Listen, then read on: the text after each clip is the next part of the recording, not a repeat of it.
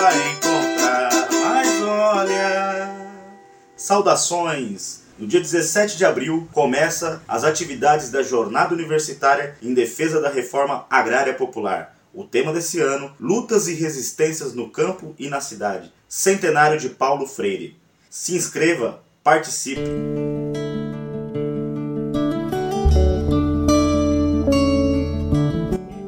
17 de abril é o Dia Internacional da Luta Camponesa. Foi assim denominado quando, em 1996, ocorreu o massacre de Eldorado dos Carajás. 19 trabalhadores do Movimento Sem Terra foram assassinados em meio à mobilização na luta pela terra. Terra Brasilis, continente, pátria mãe da minha gente, hoje eu quero perguntar. Se tão grandes são teus braços, porque negas um espaço aos que querem ter um lar? Eu não consigo entender.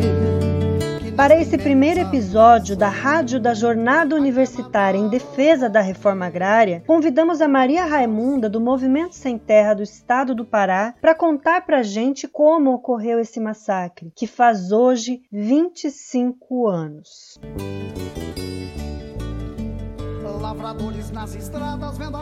O massacre de Eldorado do Carajás aconteceu em 17 de abril de 1996 na curva do S, né, aqui no estado do Pará, quando mais de 2.500 trabalhadores sem terra marchavam rumo a Belém, né, capital do estado. Os sem terra bloquearam a estrada para abrir um canal de negociação com o governo do estado, na época dirigido por Almir Gabriel, né, do PSDB. O governo ele descumpre o acordo de mandar os ônibus para deslocar as famílias até Belém e manda né, 155 policiais que cercam a estrada, a curva do S dos dois lados e atiram contra os sem terra. O resultado dessa operação foram 19 trabalhadores assassinados, né, com golpes de foices e facões e tiros a queima-roupa, né, na testa e nuca, o que caracteriza execução dos trabalhadores, né. Nós temos o caso emblemático do jovem Osiel Alves, né, de 17 anos, que foi arrastado vivo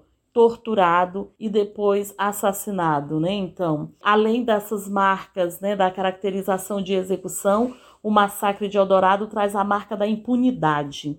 Dos 155 policiais envolvidos no massacre, 153 foram absolvidos e apenas dois comandantes foram condenados o Mário Pantoja e José Maria Oliveira. O Mário Pantoja ficou quatro anos na prisão fechada e o, Ma o Major Oliveira seis anos no fechado e depois passaram para a prisão domiciliar, ou seja, cumprimento da pena em liberdade. Nenhum dos mandantes foi a julgamento. Aqueles que deram a ordem de desobstruir a estrada a qualquer custo ficaram totalmente impunes. Os julgamentos foram verdadeiras faça, né? Faça da justiça, né? Dessa justiça burguesa, que marcou mais uma vez a história do Brasil com a impunidade. E sabemos que a impunidade ela gera e incentiva violência contra os trabalhadores é, o movimento dos trabalhadores rurais sem terra, né, e trabalhadores camponeses do mundo inteiro seguiram em luta, né, na luta pela terra em todo o país. E a Via Campesina, uma organização internacional dos camponeses, declara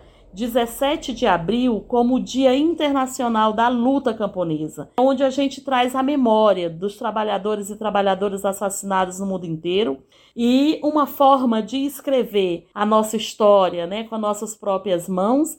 Então, abril se tornou para nós o mês da luta camponesa. É o mês da denúncia da violência, da impunidade, das injustiças, da luta pela terra, luta por alimentos saudáveis, luta pela dignidade no campo. É um mês onde a gente se junta no mundo inteiro para afirmar o nosso sonho de possibilidades coletivas da unidade dos trabalhadores do mundo inteiro. Em abril, a gente reafirma, né, para esses organizadores da morte, de que um povo não se mata, como não se mata o mar. A alegria não se mata, como não se mata o mar. O sonho não se mata, como não se mata o mar. A esperança não se mata, como não se mata o mar e a sua dança. Poema né, de Pedro Terra que a gente reafirma em todos os nossos dias de luta desse processo de emancipação. Os a pedagogia das se calarmos, as pedras gritarão. Candelária!